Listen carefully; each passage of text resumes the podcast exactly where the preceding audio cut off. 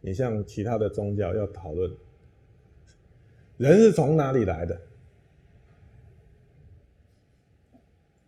人从你的父母来的，你是从哪里来？你从你的父母来，你的父母从哪里？从他的父母来，然后一直往前推，往前推，往前推，推到最后，往从哪里来？从神来。结论就是从神来。但是以这个逻辑，我们是不是也同样可以问这个问题？神从哪里来？啊？所以他为什么就在这里停下来？为什么不往下面再问下去呢？所以这个问题是只是在我们的没有真正解决我们眼前的生命的问题，只是做一种形而上、哲学上的一种讨论而已。